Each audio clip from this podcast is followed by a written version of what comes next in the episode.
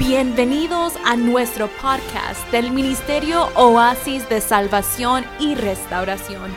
Esperamos que la palabra a continuación ministre tu vida y desafíe tu espíritu. Eh, durante el último año, 22, principio desde el 21, 22 y todavía la, la parte primera del año 23, hemos venido trayendo enseñanza básica, enseñanza fundamental con la cual hemos venido edificando. Es importante que usted sepa que su vida espiritual, mi vida es una mi vida espiritual es una casa que nosotros tenemos que edificar. Y hemos venido trayendo enseñanzas básicas sobre el temor de Dios, la reverencia a Dios, la confianza en Dios, hemos traído enseñanzas fundamentales para su crecimiento. Pero no podemos seguir toda la vida enseñando doctrina fundamental. Sí, es necesario los primeros pasos.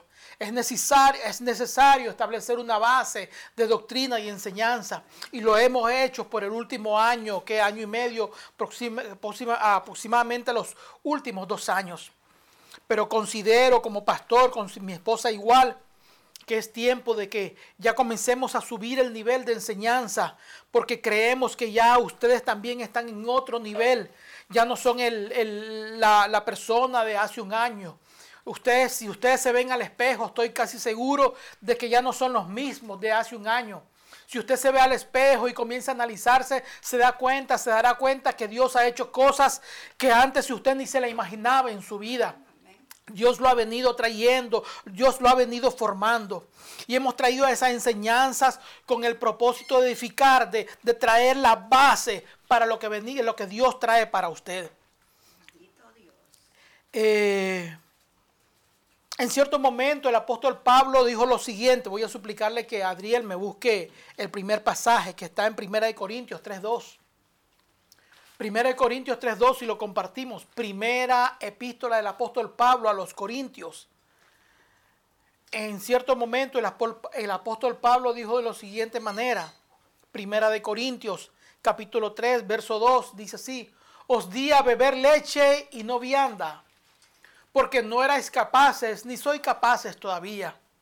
Todos hemos pasado por esa etapa de crecimiento donde la palabra que se nos da es una palabra sencilla para poder edificar, para poder comenzar a, tener cierto conocimiento de la palabra de Dios.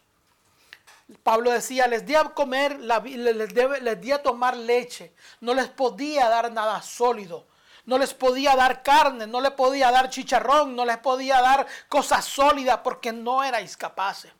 En nuestra vida espiritual hemos pasado esa etapa donde hemos necesitado una palabra de fundamento, una palabra sencilla que fortalezca nuestra fe. Pero no es correcto que, que sigamos después de mucho tiempo acostumbrados solamente a la leche. ¿Qué pasaría si usted a sus 30 años, a sus 20 años, todavía siguiera tomando biberón por la mañana, biberón por el mediodía y biberón por la noche? Eso sería algo eh, fuera de lo normal, ¿no? Se espera que usted conforme cada año pase, usted vaya creciendo, vaya madurando. Mariana, Daisy tiene dos niñas, muy lindas, por cierto. Eh, Danielita y, y Cindy. Una Cindy es la mayorcita, después le sigue eh, Danielita. Y es normal que a su edad la mayor está en secundaria por su edad y la menor está en primaria, todavía terminando su primaria. Usted ve eso, la mayor en secundaria y la menor en primaria, y usted dice, eso es normal, porque es lo normal que la que nació primero se vaya educando, formando primero. Anormal sería que Danielita estuviera en secundaria y Cindy estuviera en primaria. Si usted ve que la mayor está en primaria y la menor en secundaria, usted, automáticamente se preguntaría, algo pasó ahí, porque no es normal. O sea, no es normal para nosotros que después de tantos años el Evangelio nos sigan alimentando con, con papita, con compota, con cositas livianas, ¿no? Porque no es, estamos estamos por, por, por, por, diseño a ir creciendo, por diseño. Estamos que cada año seamos mayores, vayamos creciendo, vayamos madurando. El libro de Hebreos, el segundo pasaje, dice lo contrario al primero. primera de Corintios decía que la, los días beber leche y no vianda. Pero Hebreos, capítulo 5, verso 14, dice de la siguiente manera. Hebreos, capítulo 5, verso 14 dice, pero el alimento sólido es para quienes? Para los que han alcanzado madurez. Para los que por el uso tienen los sentidos ejercitados en el discernimiento del bien y del mal. Repetimos, Hebreos 5:14 dice, pero el alimento sólido para quién es? Para los que han alcanzado madurez. Y es mi oración junto con mi esposa que cada uno de ustedes vaya creciendo, vaya madurando en la fe del Señor. Porque eso es lo que Dios quiere, que usted vaya creciendo, que yo vaya creciendo, que vayamos dejando poquito a poco los rudimentos y nuestra fe comience a solidificarse, nuestra fe comience a crecer.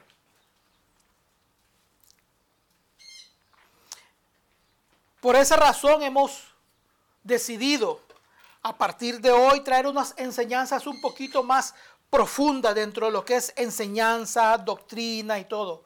Porque ya hemos pasado los primeros niveles de la enseñanza. Ya hemos pasado el primer grado.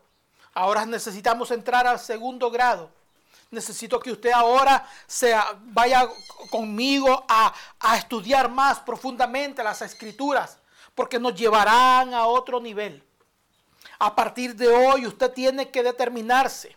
A partir de hoy yo tengo que determinarme a subir un nivel más, a subir un, un, peldaño más en el caminar en este evangelio.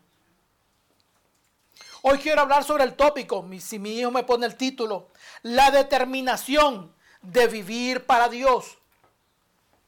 La determinación para, de vivir para Dios. ¿Cómo se llama el título de hoy? La determinación de vivir para Dios. Sí, porque vivir para Dios es una determinación. Es una decisión que usted debe tomar. Vivir para Dios no es algo que uno tiene que empujarte para hacerlo. Vivir para Dios no es algo que uno tiene que forzarte a que lo hagas. Yo no te puedo forzar o ni empujar. Te puedo aconsejar, te puedo orientar. Pero la decisión de vivir para Dios, de decidir que tu vida le pertenece a Dios, nadie te puede forzar.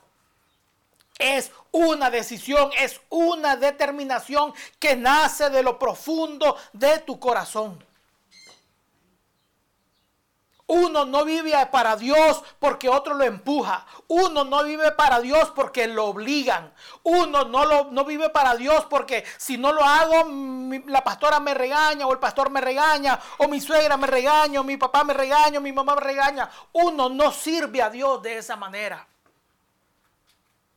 La determinación de servir a Dios es una determinación que debe de hacer en lo profundo del corazón de cada uno de nosotros. Esa determinación nos ayudará en los momentos menos esperados. Porque cada uno de nosotros se irá, llegará un momento en que su fe, mi fe, será probada. Y no estoy hablando de la famosa pruebita que siempre nos decimos, el problemita, que me falta la renta, que me falta para luz, que me, muere, que me duele la muela, que mi hijo es rebelde, no quiere hacer... No, no estoy hablando de ese tipo de pruebas usted está viendo los momentos difíciles que estamos viviendo. Hoy actualmente se pasó, se está pasando una ley en Israel, como le dije la otra vez. Usted ya no puede ni mencionar el nombre de Jesús en Israel, porque ya si lo menciona le van a echar preso. La escritura dice, te aborrecerán por causa de mi nombre. Hoy todo lo que se habla es en contra de Dios. Entonces llegará un momento que la determinación de vivir para Dios va a determinar si pasas la prueba, no. Y vuelvo a repetir, no estoy hablando de la prueba de, del dolor de muela, ni las cinco pesos que me faltan para la renta, ni que se me dañó el carro y qué prueba estoy porque no tengo carro en que moverme. No estoy hablando de ese tipo de pruebas. Pruebas que van a sacudir tu fe. Pruebas de que van a sacudir la convicción tuya que tan firmes están. Quiero que hagamos una declaración para la enseñanza de hoy. Siempre se las ponemos en la pantalla, también la declaración para que usted vaya cogiendo, aprendiendo el lenguaje, porque recuerde que en el lenguaje del reino también ustedes tienen que aprender otro lenguaje. Ya no es la queja, ya no es el llanto, no es el complaint, no es la, no es la, no, es la alabanza, la, la fortaleza, la palabra de fe. Haga conmigo esta declaración, mi determinación de seguir al Señor mi determinación de seguir al Señor, no escucho aquí lo que estamos aquí presentes. Si no lo escucho a ustedes, quiere decir que los de afuera tampoco lo están repitiendo. Mi determinación de seguir al Señor, me impulsará a continuar en este camino. Me impulsará a continuar en este camino. Lo repetimos, mi determinación de seguir al Señor, mi determinación de seguir al Señor, me impulsará a continuar en este camino. Me impulsará a, seguir, a continuar en este camino. Lo repetimos la tercera vez. Mi determinación de seguir al Señor, Mi determinación de seguir al Señor me impulsará me impulsará a continuar en este camino. a continuar en este camino. Amén. Esa determinación será el motor que a usted lo ayudará a seguir en este camino. Si usted no se determina, lo lamento mucho, usted no podrá ir muy lejos. Si usted no se decide por servir al Señor, créame, no va a caminar muy lejos. Se va a cansar en el camino y va a querer regresar atrás. Que cuando, cuando uno es determinado, uno tiene el objetivo bien claro. Cuando uno se determina, usted ya sabe para dónde va. Usted ya tomó su decisión y sabe que el camino le podrá parecer cualquier cosa, pero si ya usted tomó la, la determinación de seguir al Señor, no importa los obstáculos que usted enfrente en el camino, usted va a seguir caminando.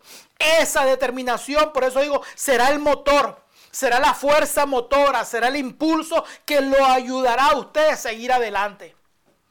Si usted todavía no está determinado en seguir a Dios, cualquier cosita le va a ser un obstáculo en el camino y va a querer volver atrás. Si usted no se decide, decide que se decide por seguir a Dios, cualquier tropezón en el camino, usted se quedará, como dice, quedará frito, quedará con la intención de volver para atrás.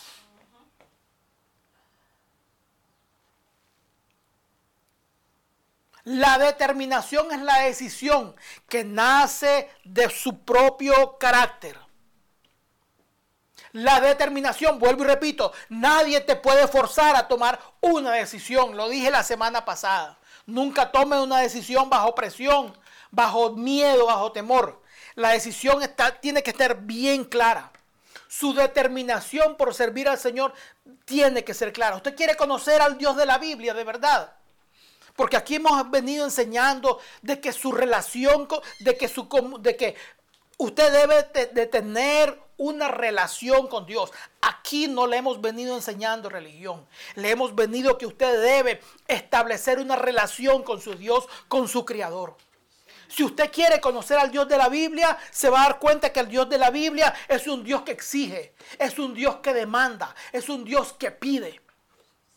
A veces nosotros queremos acomodar a Dios a nuestras necesidades, a nuestro gusto, pero Dios no se acomoda a nuestros gustos, Dios no se acomoda a nuestras necesidades.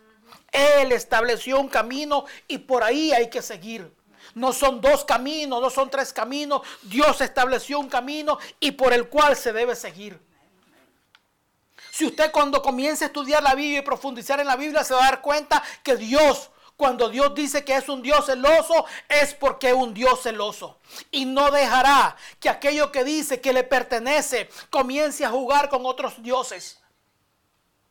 Si usted dice que quiere ser hijo de Dios, usted no puede seguir jugando con otros dioses. Usted no puede seguir jugando a, la caperucita roja. Usted no puede seguir jugando a, a Doñana no está aquí, anda en su vergel. Ya usted ya no. Porque si usted dice que le pertenece a Dios, Dios va a comenzar a demandar de usted una conducta diferente, un comportamiento diferente, una convicción diferente.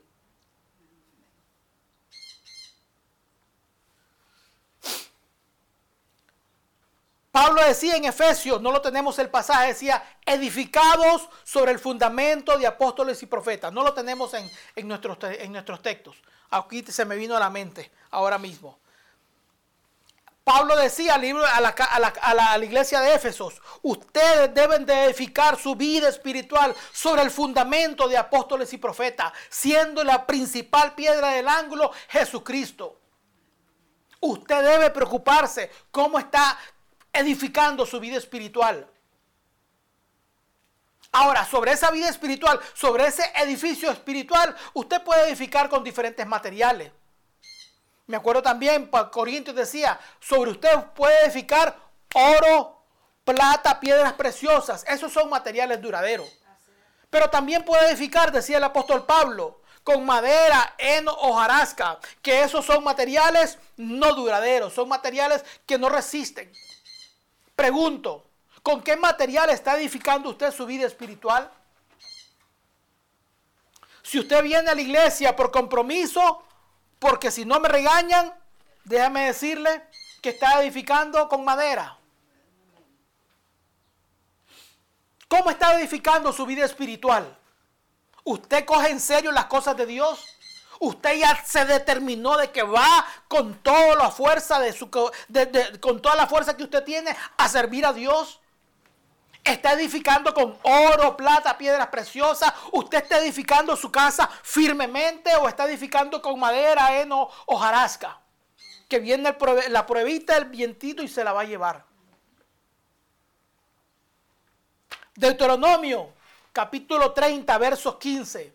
El quinto libro de la Biblia, Deuteronomio, se conoce como la segunda ley. Se conoce como la segunda ley porque comienza con estas son las palabras. Y ahí se repiten nuevamente todos los mandamientos que Dios estableció al pueblo. Deuteronomio capítulo 30, verso 15. ¿Lo tenemos? 30, 15. Deuteronomio 30, 15. Dice así. Mira, dice el Señor al pueblo. Mira, yo he puesto delante de ti hoy la vida y el bien la muerte y el mal. Lo repito, mira, yo he puesto hoy delante de ti la vida y el bien, la muerte y el mal. Todos nosotros, sin excepción alguna, nos enfrentamos a esa decisión cada día que usted se levanta. Cada vez que usted sale a la calle, usted se enfrenta al mismo dilema. Está delante de usted la vida y el bien y está delante de usted la muerte y el mal. Usted es el que decide cuál de los dos caminos debe de escoger. El Dios de la Biblia no es un Dios de sugerencias. Él nunca te dice, te sugiero, yo opino, yo creo. Jamás usted va a escuchar diciendo a Dios, yo creo, yo opino, yo pienso, es mi deseo. No.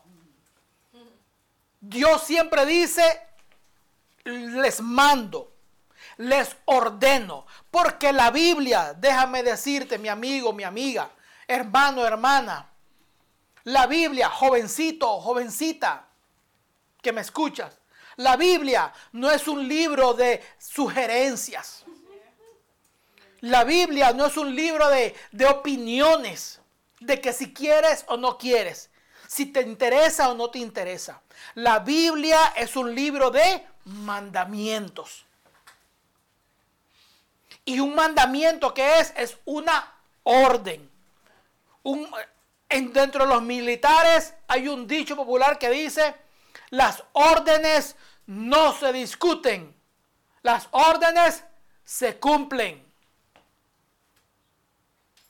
Por eso le digo, usted quiere conocer al Dios de la Biblia. Cuando usted comience a profundizarse a Dios de la Biblia, se da cuenta que no es el Dios que, que nos han pintado, un Dios que todo lo perdona, cierra los ojos para que no vean los mal que estamos haciendo. No, no, no.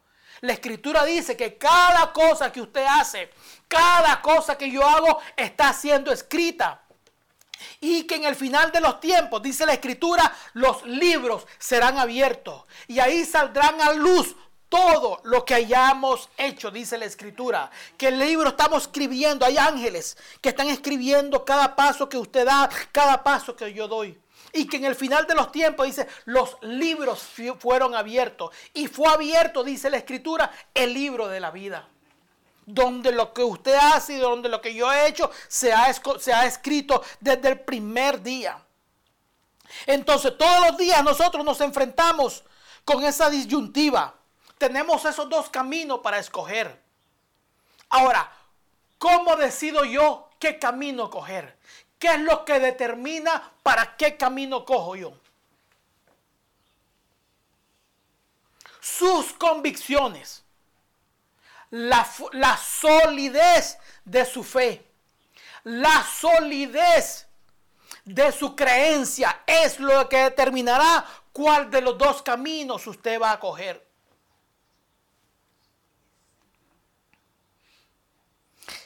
Frente a esta situación, la manera que usted ha venido edificando, si usted edificó su vida espiritual sólida, con oro, piedras preciosas y plata, el resultado, la decisión que usted toma, va a, dejar, va a sacar a luz la firmeza de sus convicciones.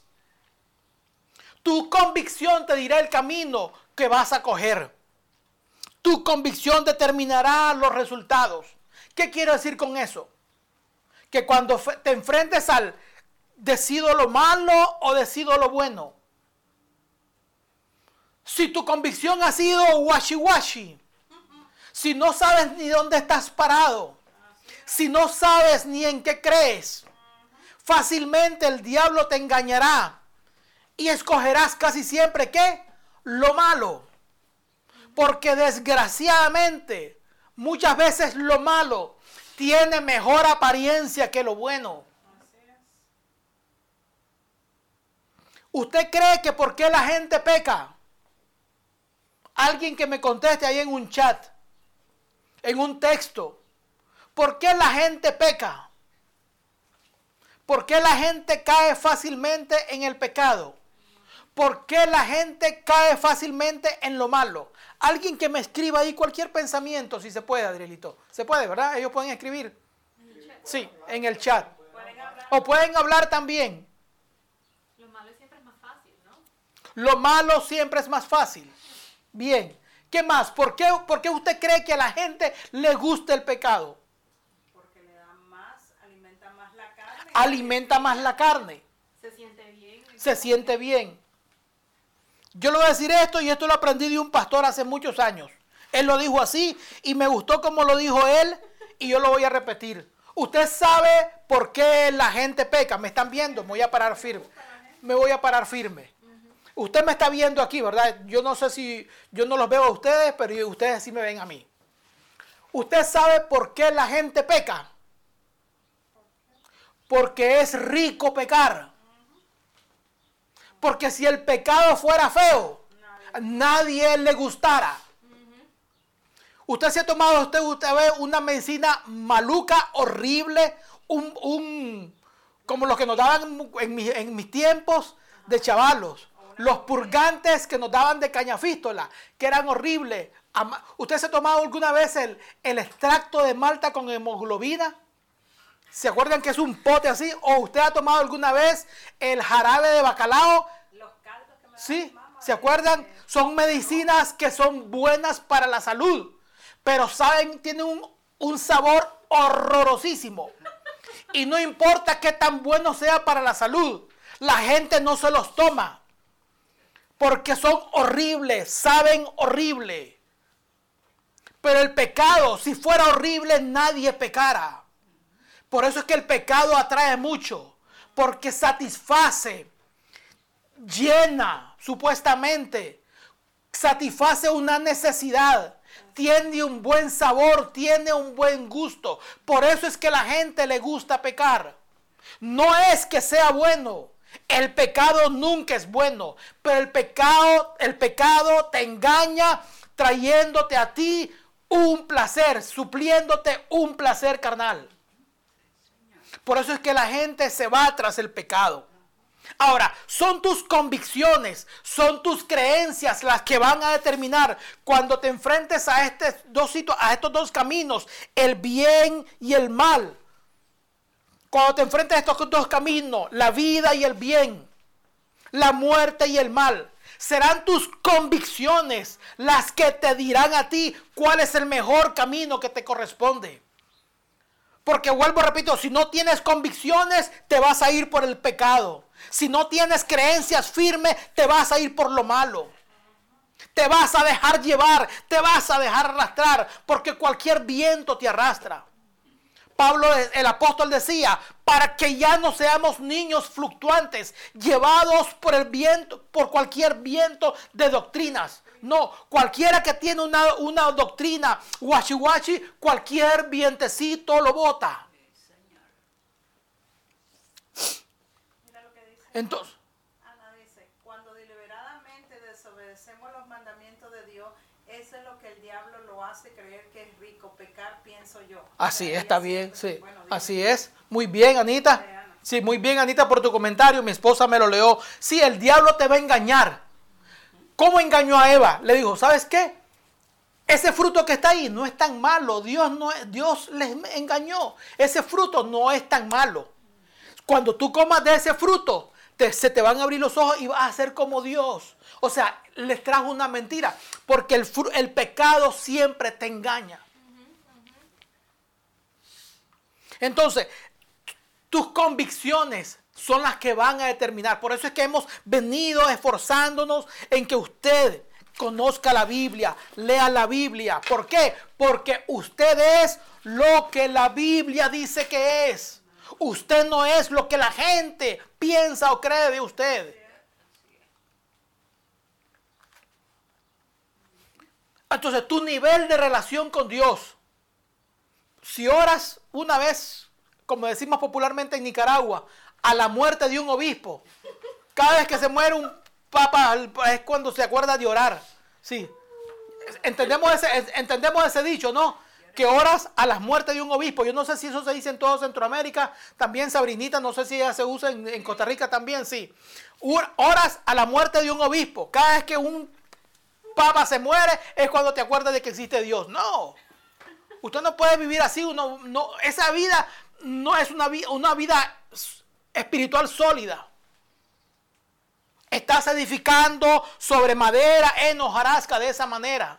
Cualquier viento te puede soplar y cualquier viento te va a hacer caer.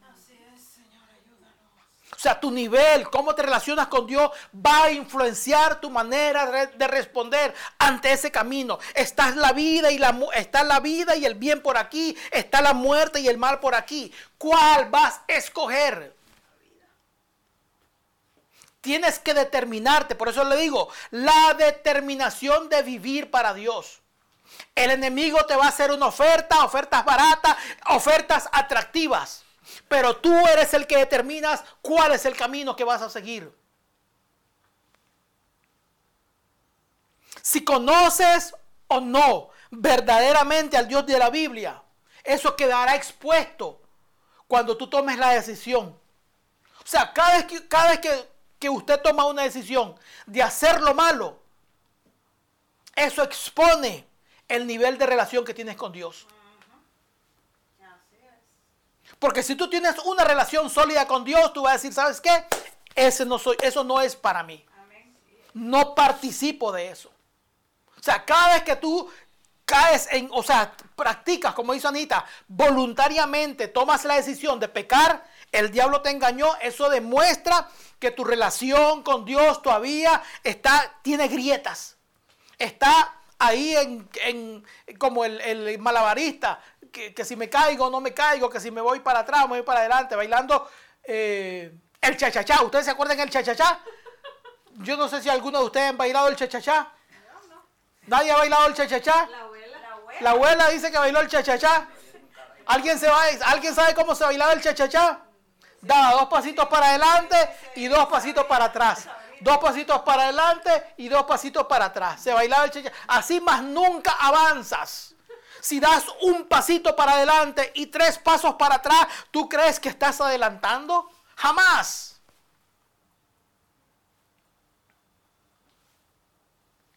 Estamos diseñados para crecer, desarrollarnos. Y eso es lo que Dios quiere.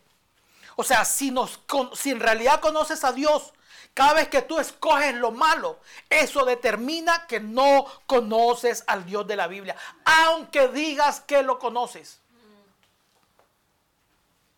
Job en cierto momento dijo, de oídas te había oído, mas ahora mis ojos te ven. Pregunto, ¿no era el Job que se levantaba, dice la escritura, por la mañana a hacer oración y hacer sacrificios por sus hijos?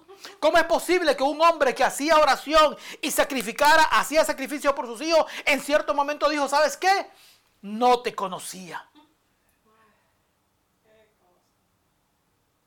Entonces, el hecho de que usted conozca los rituales no quiere decir que usted conoce a Dios. El hecho de que usted vaya todos los domingos no, no quiere decir que usted conoce a Dios. El hecho de que su papá fue el misionero más grande del mundo no quiere decir que usted conoce a Dios. Conocer a Dios es una decisión, es una determinación personal. Frente a toda circunstancia de la vida, nuestra fe está siendo puesta a prueba para determinar el grado de convicción que tenemos. Voy a traerte tres ejemplos nada más a través de la escritura. Para que cuando, si lo aplicas a tu vida diaria, o sea, son, son, son historias que están en la Biblia y en un escenario diferente. Pero si tú la enseñanza de ese momento la traes para tu vida y comienzas a, a aplicarla a tu vida, te vas a dar cuenta la magnitud, la fortaleza, la, eh, la, resistencia, la, solidez, la, la firmeza de tu fe. Nos vamos a ir al libro de Esther, un libro conocido. Libro de Esther, ¿saben dónde está el libro de Esther? ¿Alguien se acuerda dónde está el libro de Esther? No. En el Antiguo. En el Nuevo. En el Antiguo Testamento está antes de... ¿Alguien se acuerda dónde está el libro de Esther? Antes de antes de Job.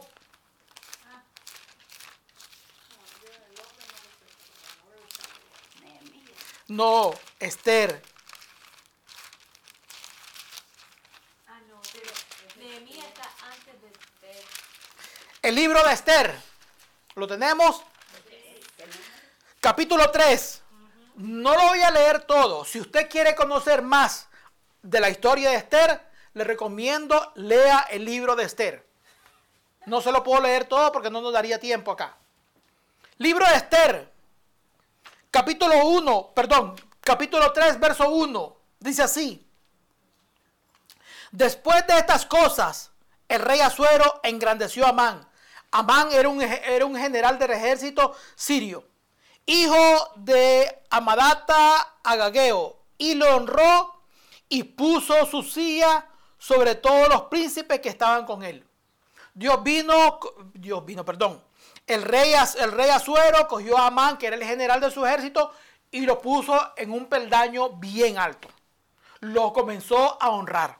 Por causa de esa honra, por causa de ese, en ese país, todo el mundo tenía que rendirle pleitesía a este general Amán.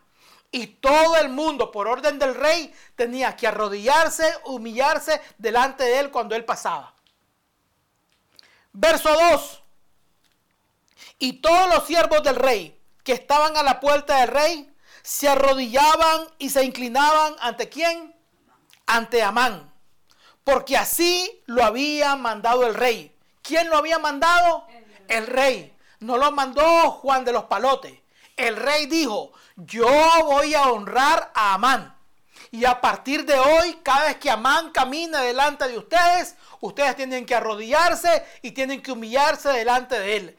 Esa es mi orden. ¿Quién lo dijo? El rey. Porque así lo había mandado el rey. Pero, versículo 2, al final del verso 2, que dice, pero Mardoqueo, ¿qué hacía Mardoqueo? Ni se arrodillaba, ni se humillaba. El hombre estaba bien parado. Ni se humillaba. Yo, el hombre, Amán pasaba y el hombre, Mardoqueo, se quedaba firme, firme, firme. ¿Qué es lo que hacía que este Mardoqueo se mantuviera firme? Usted se ha preguntado qué es lo que hacía que Mardoqueo se mantuviera firme delante de Amán y no se, no se arrodillara ni se humillara. Verso 4 está la respuesta. Aconteció que, hablándoles cada día de esta manera y no escuchándolos él, lo denunciaron a Amán para ver si Mardoqueo se mantendría ¿qué? Firme en su dicho, porque ya él les había declarado que qué? Que era judío. Eh, Mardoqueo, ¿por qué tú no te postras ni te inclinas ante Amán? ¿Cuál es la respuesta de Mardoqueo? Porque yo soy judío. Tú no te vas a postrar, es la orden del rey. Yo soy judío. ¿Cuál era la orden de cuál era el mandato, el mandamiento para los judíos? Que ellos no se podían postrar de delante de nadie. El Shema Israel. Si usted quiere saber qué es el Shema Israel, búsquelo en Google. No le voy a decir. ¿Qué es el Shema Israel? Oye Israel, Jehová tu Dios, Jehová uno es. Y a él solo amarás. Ese era el mandamiento que tenía Israel. No podía postrarse, no podía inclinarse ante nada ni ante nadie. Aquí vemos a un Mardoqueo que por su identidad de qué? ¿Cuál era la identidad de Mardoqueo? Judío. Por su identidad eh, preservando su identidad, dando a conocer su identidad, manteniendo su identidad. Ni se postraba ni arrodillaba, no importando de quién venía la orden. Pregunto, ante una situación adversa, son nuestras convicciones, es nuestra identidad la que nos dice a nosotros cómo vamos a responder. ¿O es la situación la que nos fuerza a nosotros, de cierta manera, a cómo responder? Voy a poner un ejemplo que se dan aquí mucho en esta ciudad. No, que me van a dar el beneficio. Me van a dar dos mil dólares de beneficio el gobierno. Pero tengo que decir tres mentiritas. Tengo que escribirlas. Porque si no hago esas mentiritas, no me aprueban la ayuda. Pregunto, ¿cómo estás reaccionando ahí? ¿Te estás reaccionando como Mardoqueo? Yo no me postro. Bueno, que se la lleve otro la, la, la ayuda. Pero yo soy cristiano. Yo no participo de eso. ¿Será que hoy por hoy nos podemos parar como se paró Mardoqueo y decir, ¿sabes qué? Yo no participo de eso porque yo soy cristiano. Mardoqueo dijo, yo no me postro ni me arrodillo porque yo soy judío. Porque si Mardoqueo se arrodillaba, era tildado de qué? De idolatría. Y el, y el, y el pecado de idolatría para Israel en ese entonces era pagado con la muerte. ¿Será que a veces nosotros, ante las circunstancias verdes, podemos mantener esa, esa, esa postura que mantuvo Mardoqueo? Yo no me arrodillo, yo no me postro, porque yo mantengo mis convicciones. ¿Será que ante la oferta del enemigo tú podrás decir aquí, ¿sabes qué? Yo no cedo a esa oferta, yo no cedo a esa tentación, porque mis convicciones como hijo de Dios me dice cuál es el camino correcto. ¿Será que esa es la decisión que nosotros tomamos muchas veces? ¿O causa de la presión, cedo ante la presión? Porque imagínense ahí, todo el mundo tenía que hacerlo. ¿Y qué, decía Mardoqueo? Y si no lo hago, ¿qué va a decir la gente de mí? Porque muchas veces nosotros decimos, ay, es que si no lo hago, la gente va a hablar de mí. Entonces, estás pendiente, estamos más preocupados por la opinión de la gente que por la opinión de Dios. Entonces nos, nos, interesa más lo que la gente piense de nosotros y no lo que Dios piense de nosotros. Entonces, por causa de la gente cedemos a la tentación y nos olvidamos que hay un mandamiento mayor sobre ello. Entonces, vemos aquí que la convicción de Mardoqueo, la identidad de Mardoqueo, determinó que su comportamiento. ¿Será que, tu ¿será que tu, tus convicciones, tu identidad determina tu comportamiento? ¿O tú bailas, como dice el dicho, bailas al qué? ¿Cómo dice el dicho? ¿A si se acuerdan? Al son que te toquen. Si te tocan cha-cha-cha, bailas cha-cha-cha. Si te colombas rumbia, bailas rumba. Si te tocan cumbia, bailas cumbia. Si te tocan reggaetón, bailas reggaetón. Yo espero que ningún cristiano baile reggaetón, ¿no? Ya, pero bueno, hoy estamos en un mundo donde lo bueno le llaman malo y a lo malo le llaman bueno. ¿Tú actúas por convicción o actúas por conveniencia? Sí, porque a veces actuamos por conveniencia. Todos hemos pasado por momentos en que si no lo hago, tengo que hacerlo porque si no, no me dan el aumento. Si no lo hago, pierdo la oportunidad de trabajo. Si no lo hago, uh, no me dan lo que estoy pidiendo, la ayuda que ya. Entonces a veces actuamos por qué? Por conveniencia, no, no, no, no actuamos por convicción. Porque si lo hago, oh, entonces ¿dónde está el mandamiento que Dios te dio? ¿Dónde pones el mandato del Señor? ¿Qué es más importante? Entonces vemos que Mardoqueo, ante una circunstancia adversa, por causa de su identidad, se mantuvo firme. No, pero eso fue Mardoqueo. Vamos a ver otro ejemplo. Libro de Daniel. Libro de Daniel, profeta Daniel. Capítulo 1.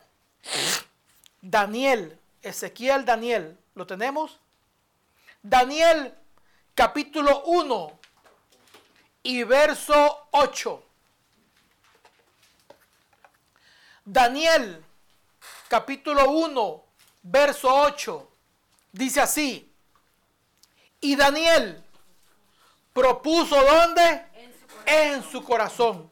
Eso propuso, cámbielo usted, porque se determinó. Tomó la decisión. Se decidió. De no, dice, contaminarse con la porción de la comida del rey, ni con el vino que él bebía, y pidió por tanto al jefe de los eunucos que no se le obligase a qué? A contaminarse. Y Daniel, dice él, propuso en su corazón. Voy a volver a hacer la historia, no se la puedo contar toda porque es muy larga. Daniel estaba ahí en ese país transportado como qué? Como esclavo. Los babilonios lo habían llegado a capturar allá ya habían invadido Israel y se habían llevado cautivos toda esa gente para, para Babilonia. Daniel no estaba en su ciudad, Daniel no estaba en su casa, posiblemente hasta haya quedado solo, sin sus familiares, sin nada. Estaba en otro territorio donde nadie lo conocía. Era un esclavo del gobierno de Nabucodonosor. Hasta allá llevaron a Daniel. Pero Daniel dijo, ¿sabes qué? Aunque esté en tierra ajena, aunque aquí nadie me conoce, aunque nadie sabe quién soy, aunque nadie lo sabe, pero Dios sí lo sabe. Tu vecino no sabrá quién eres tú, pero Dios sí lo sabe. Tu jefe no sabe quién eres tú, pero Dios sí lo sabe. El dueño de la empresa no sabe quién eres tú, pero Dios sí lo sabe. Y aunque nadie me conozca, aunque nadie sepa quién soy, yo me determino a qué? A no contaminarme. Yo, yo, dice Daniel, él propuso en su corazón no contaminar. No me importa si la gente me conoce o no me conoce, porque el que me conoce es Dios. Dios es el que me conoce. A Él, de Él tengo que, de, Él, por Él tengo que preocuparme la opinión que Él tenga de mí, no de la gente. ¿Qué pasa cuando estás solo? ¿Qué pasa cuando estás solas? ¿Mantienes tu convicción? Cuando tus amigos no saben quién eres, como dijo la otra vez mi esposa aquí, eres de la secreta, eres del servicio secreto porque nadie sabe quién eres, solo tú sabes quién eres. Ya. Entonces, cuando estás con tus amigos, cedes a la tentación. Daniel dijo, ¿sabes qué? No puedo ceder. Decido no contaminarme. Estoy en otro país, estoy aquí, me trajeron a la fuerza, estoy obligado aquí, pero aunque esté obligado, aunque me trajeron a la fuerza, no tengo mis familiares, mis familiares los perdí posiblemente, pero yo decido aquí no contaminarme. Yo decido aquí mantener mi identidad como judío.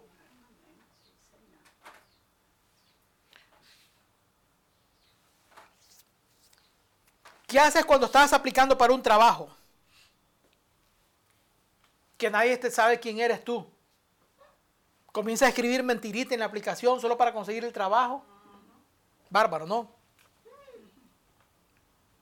Cuando hay determinación por obedecer a Dios, no importa quién te obligue a hacer las cosas, nunca vas a ceder. Porque tu convicción te dice, no puedes. Porque cuando estás solo, lo único que te mantiene firme son tus convicciones, es tu identidad. Nadie te puede forzar a hacer las cosas cuando estás solo. Solamente eres tú. Y ahí es donde se determina. Cuando tú ves qué hiciste, cuando tú analizas qué es lo que hiciste, tú dices, oh, me doy cuenta de que por lo que hice, mis convicciones o son firmes o todavía estoy en arena movediza. O todavía no sé ni quién soy, ni para dónde vengo, ni para dónde voy. Así decía la canción hace muchos años atrás. No importa, que había, no importa saber quién soy, ni de dónde vengo, ni por dónde voy.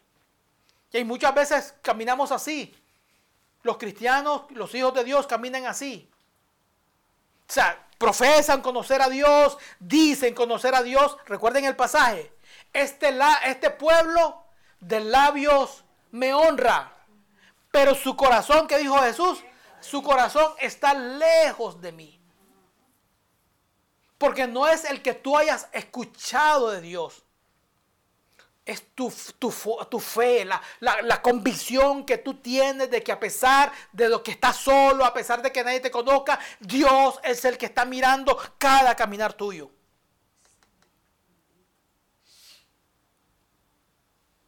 Otro pasaje, Daniel capítulo 3. Ya leímos 1.8. Vamos a leer Daniel capítulo 3, verso 12. 3, 12. ¿Qué dice 3.12? Vamos a leerlo. Hay unos varones judíos. ¿Unos varones qué? Judíos. judíos.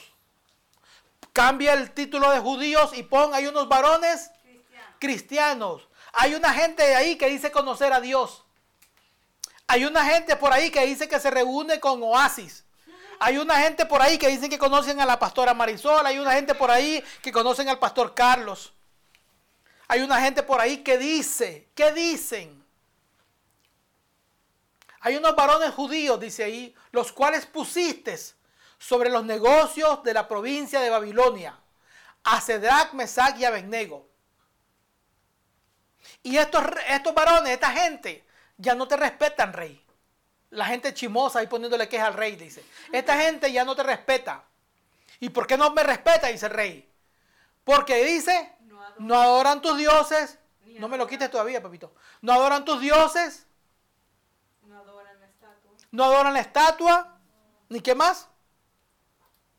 ni adoran la estatua que has levantado. Dice, no adoran tus dioses, ni adoran la estatua que has levantado. Vuelvo y repito, no le puedo contar la historia, pero aquí, porque es mucho. El Daniel creó una, una eh, perdón, el, el, rey hizo una estatua y todo el mundo tenía que adorarla. Pero le digo, ¿sabes qué? Hay unos varones judíos, pero esa gente ni te honran, ni adoran a tus dioses y mucho menos adoran la estatua que has levantado. Volvemos, esos mismos, esos mismos, esos tres jóvenes también estaban en la misma condición de Daniel. Estaban ahí llevados a la fuerza como esclavos. Pero el hecho de que estaban ahí como esclavos en ese país extraños no los forzó a ellos, no hizo que, no, no dejó, no, no hizo la presión que el gobierno tenía sobre ellos, no doblegó su fe no hizo que su, fe, que su fe claudicara. Ellos se mantuvieron firmes. Nosotros somos judíos y no adoramos ningún otro Dios y mucho menos nos podemos presentar, doblar delante de una imagen de oro. No podemos. ¿Qué hace usted cuando, cuando se presenta ante una circunstancia adversa? No, que es que si no lo hago, mi jefe me va a regañar. Si no hago, si no meto esa mentira, el jefe me puede votar del trabajo. No, que soy el supervisor y, tengo que hacerlo porque si no miento, eh, la producción no sale.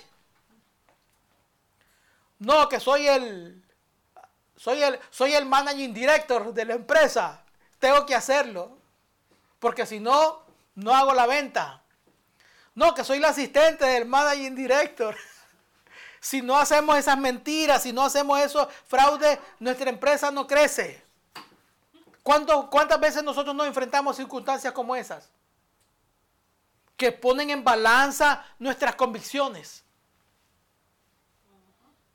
No, que si no lo hago, el jefe me, me va a regañar. No importa. ¿Qué es más importante, la opinión del jefe o la opinión de Dios?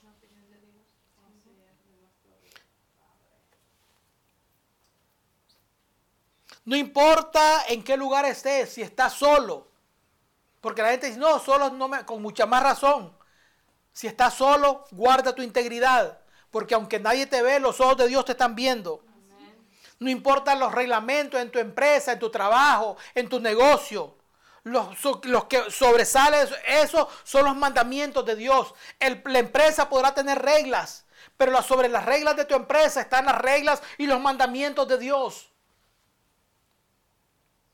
No, es que si en mi trabajo me fuerzan a hacerlo. Si en tu trabajo te fuerzan a mentir, ¿qué te recomiendo? Sal del trabajo. Porque no vas a estar vendiendo tu primogenitura por un plato de lenteja.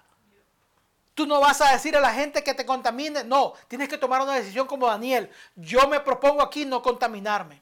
Si ellos te obligan a mentirte, tú dile con tu fuerza, yo no puedo mentir porque soy un hijo de Dios y los hijos de Dios hablan la verdad. El único que dice mentira es Satanás porque él es el padre de mentira.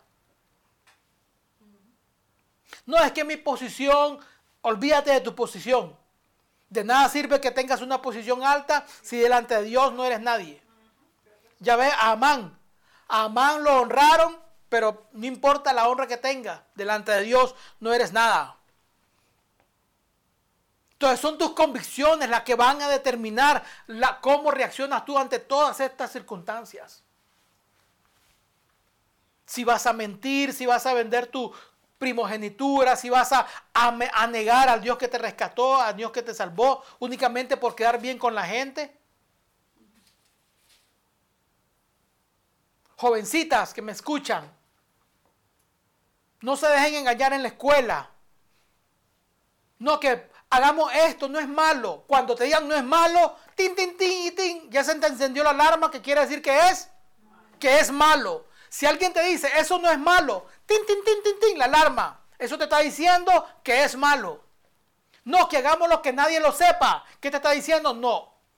Yo soy transparente. Yo soy, no me puedo dejar engañar. Allí te van a intentar, el enemigo va a querer engañarte de cualquier manera. Josué, capítulo 24. Perdón, no hemos leído Daniel 6.10. Daniel 6.10. Vamos a leer lo que dice Daniel 6:10. Daniel capítulo 6, verso 10. Cuando Daniel supo que el edicto se había firmado, entró en su casa y abiertas las ventanas de su cámara que daban hacia Jerusalén, se arrodillaba tres veces al día y oraba y daba gracias a Dios delante de Dios como lo hacía, como lo solía hacer antes. ¿Por qué cojo este pasaje? Había un mandato del rey que nadie podía orar a ningún Dios que no fuera el rey. O sea, si usted tenía una petición, no podía pedírsela a Dios, tenía que ir a pedírsela al rey. Si usted tenía una necesidad, no podía orar a Dios, tenía que ir donde el rey para que el rey lo, lo escuchara. Si usted pedía a algún Dios, lo mataban, lo echaban al foso de los leones. Y aquí Daniel dice, no importa cuando escuchó el adicto que, que nadie podía orar a Dios, dijo, ¿sabes qué? como popularmente decimos, ahí sí, si para muchos es ofensivo, ahí pido disculpas. Pero voy a decir el lenguaje, la manera como popularmente respondemos. ¿Ya? Me vale un pito lo que hayan dicho. Así dijo Daniel. Me vale un cacahuate el decreto del rey. Yo voy a seguir orando a Dios como siempre lo he hecho. Me vale un comino lo que la gente diga. Yo no voy a cambiar mi convicción. No me importa lo que la gente piensa, yo no voy a cambiar. Esa fue la determinación de Daniel. No importa lo que el rey dijo, que no oraran a Dios, lo siento mucho. Yo tengo una costumbre y es orar a mi Dios tres veces al día.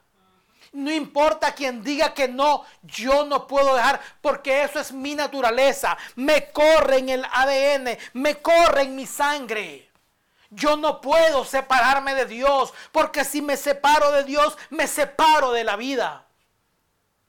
Daniel dijo, ¿sabes qué? No me importa el decreto de quien sea. Me vale un pito, me vale un cacahuate, me vale, no sé, no me importa. Yo voy a seguir haciendo lo que siempre he hecho, clamar a Dios. No importa a quién le guste o no le guste. Eso se llama convicción. Eso se llama determinación. No hay nadie quien te haga cambiar. No hay nadie quien te mueva. No hay nadie que te saque de tu lugar. Porque estás bien firme en tus convicciones. Si un viento te saca, déjame decirte que eso habla de tu creencia, de tu formación. Jueces, perdón, Josué. Josué, después de Deuteronomio, es el sexto libro de la Biblia, Deuteronomio Josué capítulo 24 y verso 15. Josué, capítulo 24 y verso 15. Sí, lo tenemos Josué. Josué 24, 15. Josué se presenta ante el pueblo y le dice, ¿sabes qué? Si, y si mal os parece servir a Jehová, entonces escojan ustedes a quién van a servir.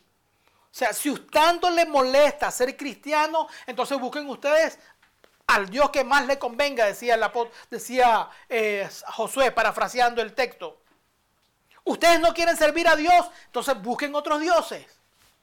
Ustedes no quieren seguir a Dios, entonces haga lo que le venga en gana. Eso es lo que Josué le estaba diciendo al pueblo.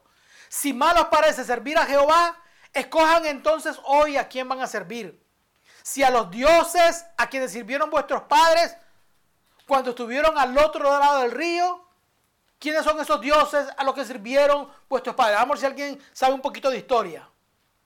Lee ahí, dice, ¿a quién van a servir? Dice, si a los dioses a quienes sirvieron vuestros padres cuando estuvieron al otro lado del río. ¿Quiénes eran esos dioses? Los de Egipto al dios Ra, el dios Sol, el dios la luna, la mil, no sé cuántas otros dioses más. O sea, ustedes pueden seguir adorándolo a ellos, pero ellos no son dioses. O vénganse para acá, a todos los, a todos los otros dioses que estaban aquí al otro lado de, al otro lado de, cuando los amorreos, los feceos, toda esa gente tenía otros dioses. A ellos les van a servir. Ustedes van a servir esos dioses. Pero Josué dice, ¿sabes qué? Esa fue la determinación de Josué. Yo no sé ustedes para qué camino van a coger. Pero yo y mi casa, esa es la determinación de Josué. ¿Quién tomó la determinación? El primero. Él dijo, yo. Yo y mi casa serviremos a Jehová. Esa es la determinación. No importa si tu primo quiere seguir, no importa si tus hermanos quieren seguir, no importa quiénes no quieran servir a Dios. La determinación tiene que ser tuya. Yo y mi casa serviremos a Jehová. Tu esposa no quiere, pues, tú sigue adelante. Tu esposo no quiere, tú sigue adelante. Tus hijos no quieren, tú sigue adelante. Tus padres no quieren, tú sigue adelante. Si la suegra no quiere, sigamos adelante. Si el yerno, la nuera no quiere, sigamos adelante. Usted no camina a Dios porque la gente vaya o no vaya. Usted camina, sirve a Dios por su propia determinación. Usted no se deje engañar por nadie. Tome la decisión como Josué. Usted y los suyos sirvan a Dios.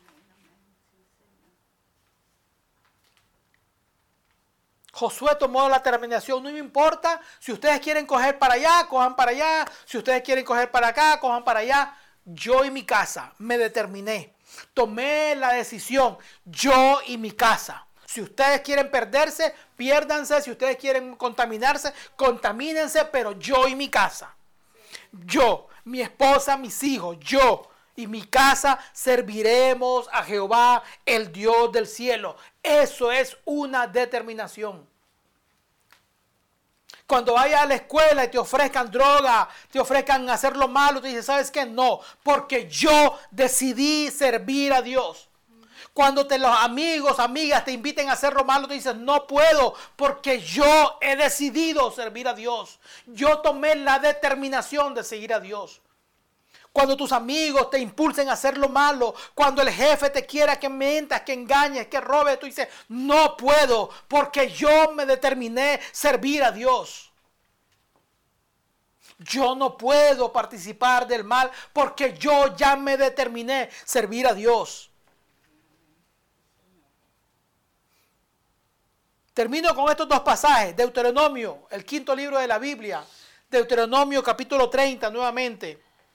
Deuteronomio capítulo 30 y verso 19.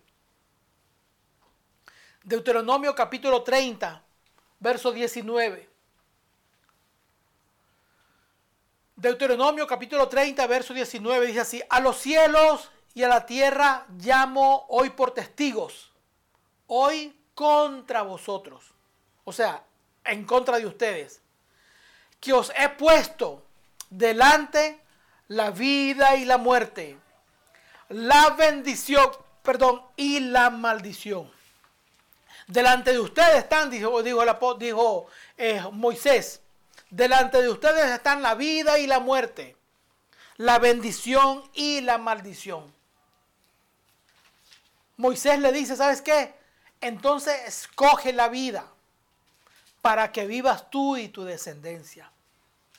¿Quieres que te vaya bien? Escoge servir a Dios. ¿Quieres que la cosa camine bien, que tus hijos vayan bien? Determínate, determínate en servir a Dios. Escoge pues la vida para que vivas tú y tu descendencia. ¿Para qué vas a escoger el mal? ¿Para qué vas a escoger el pecado? ¿Para destruirte? ¿Para acabarte? No. Moisés le dice al pueblo, escoge la vida para que vivas. No solamente vas a vivir tú, vas a vivir tú y tu descendencia. Recuerdan dos clases, dos, dos, servicios atrás, cuando hablamos de la bendición de las mil generaciones, que hablamos de que no solo tú vas a estar cubierto por la bendición, tus hijos van a estar cubiertos por la bendición, los hijos de tus hijos van a estar cubiertos por la bendición de Dios. Entonces determínate en servir a Dios. No sigas a través, no sigas siguiendo lo malo. No te va a ir bien si sigues lo malo. No nos va a ir bien. Determinémonos por seguir a Dios. Sigue, dice, escoge hoy la vida para que vivas. Tú y toda tu descendencia. ¿Quieres que tus hijos le, le vaya bien? Escoge a Dios, sirve a Dios. ¿Quieres que tu matrimonio vaya bien? Escoge a Dios. ¿Quieres que tu negocio vaya bien? Escoge, sirve a Dios. Que con Dios todo nos va a ir bien. De Deuteronomio 30, 20, el siguiente pasaje, el siguiente texto. Deuteronomio 30, 20, tenemos el 19, miremos lo que dice el 20. Amando a Jehová tu Dios. ¿Cómo lo vas a honrar? ¿Cómo, te ¿Cómo vas a escoger la vida? Amando a Jehová tu Dios. Atendiendo su voz. Siguiéndole a Él. Porque Él, ¿qué dice? porque Él qué? Él es vida para ti. ¿Y qué más dice? Y prolongación de tus vidas, de tus días. ¿Quieres tener larga vida? ¿Quieres llegar hasta viejito, viejito, viejito, viejito, viejito? ¿Qué dice aquí la escritura? Ama a Jehová tu Dios. Atiende su voz. Síguele, porque Él es vida para ti. Y no solamente es vida para ti, sino que Él dice, y es prolongación de tus días. Tú quieres cumplir, como dice el salmista, tú quieres cumplir, tener tus días completos aquí en la tierra. No irte antes de tiempo, no, no permitir que Dios te corte antes de tiempo, no. Ama a Dios, sírvele a Dios, porque Él es vida para ti. ¿Y qué dice? Y es prolongación de tus días. Tú quieres llegar a viejita, viejita, viejita, con canita ahí, como decía el pastor Germán, con tus dientes completos, que no tengas que andar así, sino que andar así. Créame, Dios te va a renovar. Así dice la escritura. Él renovará tus fuerzas como la del búfalo y te ungirá con aceite fresco. Él te va a dar vida y vida en abundancia. Te conviene, me conviene servir a Dios. Me conviene seguir a Dios porque Él es vida y nos dará y nos dará, dice, y nos prolongará nuestros días. No seas flojo. Así te lo voy a decir bien claro, en un español bien claro. No seas flojo. No seas floja para las cosas de Dios. Esfuérzate un poquito más. Échale gana que te va a ir bien. A ti te conviene, a mí me conviene servir a Dios. Si te dejas influenciar, recuerda este pasaje lo leímos hace unos tiempos atrás. Y se lo voy a dar, no lo tenemos en la pantalla, pero si lo quiere buscar, búsquelo. Está en Segunda de Pedro 2.19. Segunda de Pedro, no lo tenemos en la pantalla, pero búsquelo en su Biblia. Segunda de Pedro 2.19. No lo tenemos en la pantalla, pero porque no, no lo tenemos, no se lo di a Diel, pero si lo puede encontrar en su Biblia, segunda de Pedro 2.19. Yo se lo voy a leer, se lo voy a parafrasear. Si usted lee ese pasaje, lo que ese pasaje le está diciendo a usted es lo siguiente. Si usted se deja influenciar por alguien, se vuelve esclavo de eso o de esa persona que lo influencia si, fuese una, si fuese una persona. Si fuese algo que lo influencia, usted se vuelve esclavo de eso que a usted lo domina. Si es la droga, usted se vuelve esclavo de la droga. Si es del alcohol, usted se vuelve esclavo del alcohol. Si usted es la mentira, se vuelve esclavo de la mentira. De lo que usted se deja influenciar, usted se vuelve esclavo de eso que lo influencia. De igual manera con Dios, si usted deja que Dios lo influya en usted, usted se va a volver, así lo dice la Escritura, un esclavo de la verdad, un esclavo de Dios. ¿Para qué volverse esclavo del mundo, del pecado? Déjese influenciar por Dios. Deja que el mandamiento de Dios cambie tu vida. Deja que el mandamiento de Dios transforme tu vida. Deja que la palabra haga un cambio en tu vida. Decláralo siempre, yo soy lo que mi Biblia dice que soy. Cuando el enemigo te, te, ofrezca ir en contra de la voluntad de Dios, diga, no puedo ir en contra de la voluntad de Dios porque yo soy lo que mi Biblia dice que soy. Ya Dios determinó lo que yo soy. No cambies esa convicción. Yo, ya Dios determinó que quiere, que, quiere bendecirte. ¿Por qué vas a ir, a ir tras de la muerte? Dice, está delante de ti la vida y la muerte, la bendición y la maldición. Usted no va a ir a coger lo malo. No se lo recomiendo, le va a ir mal. Termino con la expresión que dijo Moisés. Escoge la vida para que vivas. Escoge a Dios. No escojas lo malo. No escojas el pecado, escoge a Dios. De esa manera vas a garantizar la vida para ti, para tu descendencia, tus hijos, los hijos de tus hijos, para tu esposa, tu esposo, tus familiares. Le dije la otra vez el ejemplo de Noé. Noé fue el varón justo, pero por causa de la justicia de Noé, su esposa, sus tres hijos y sus nueras fueron alcanzados por el manto de misericordia del Señor. Si usted es firme, si usted te mantiene, si tú te mantienes firme, créame, que ese manto que está sobre ti, el manto de la bendición, alcanzará los tuyos, alcanzará a tus padres, a tu madre, a tus hermanos. Cree en el Señor Jesucristo, dijo, y serás salvo tú y toda tu casa. Nos conviene seguir a Dios, nos conviene tomar la determinación de amar a Dios sobre todas las cosas. El gran mandamiento es amarás al Jehová tu Dios con todo tu corazón, con toda tu alma, con toda tu mente y con todas tus fuerzas. Si lo amamos de esa manera, créame, se los garantizo, a todo nos irá bien. Ahí, ahí, donde están, por favor, cierren sus ojitos. Vamos a orar. Padre, gracias en el nombre poderoso de Jesús por esta palabra que nos has dado. Señor, enséñanos a amarte a ti sobre todas las cosas. Ayúdanos, Señor, a determinarnos a servirte con todo nuestro corazón, con todas nuestras fuerzas. Que podamos conocer al Dios, creador del cielo y la tierra, al Dios que nos ha dado vida y vida en abundancia, al Dios que nos perdonó, que nos salvó, que nos redimió, que nos dio vida eterna. Ayúdanos, Señor, a no olvidarnos de que somos hijos tuyos y que no tenemos por qué participar del pecado, Señor. Danos vida, Señor.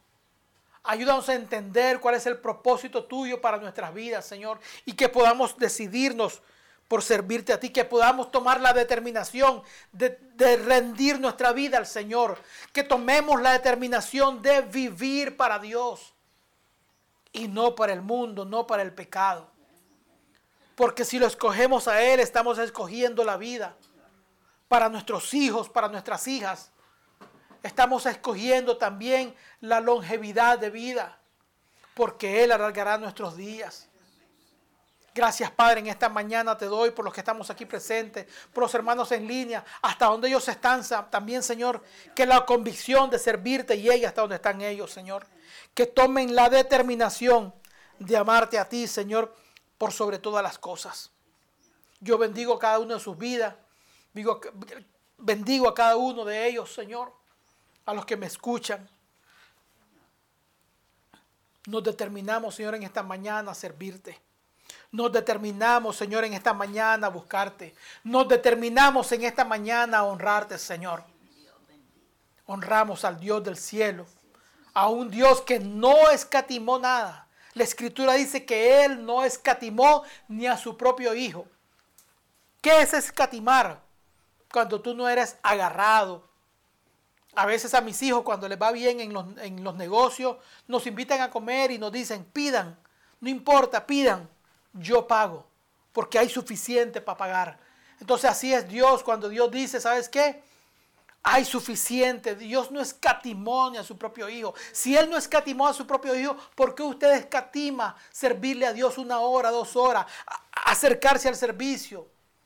Darle a Dios su corazón, porque usted escatima cuando Dios no escatimó nada para usted. Te dio vida, vida eterna, salvación, sanidad, prosperidad, te dio todo a través de su Hijo Jesucristo. ¿Por qué usted va a escatimar el servicio a Dios? Padre, gracias en el nombre poderoso de Jesús en esta mañana y declaro sobre cada uno de mis hermanos la bendición del Dios Todopoderoso. La bendición de las mil generaciones sobre, sea sobre cada uno de ellos. En el poderoso nombre de Jesús. Amén y amén. Amén y amén.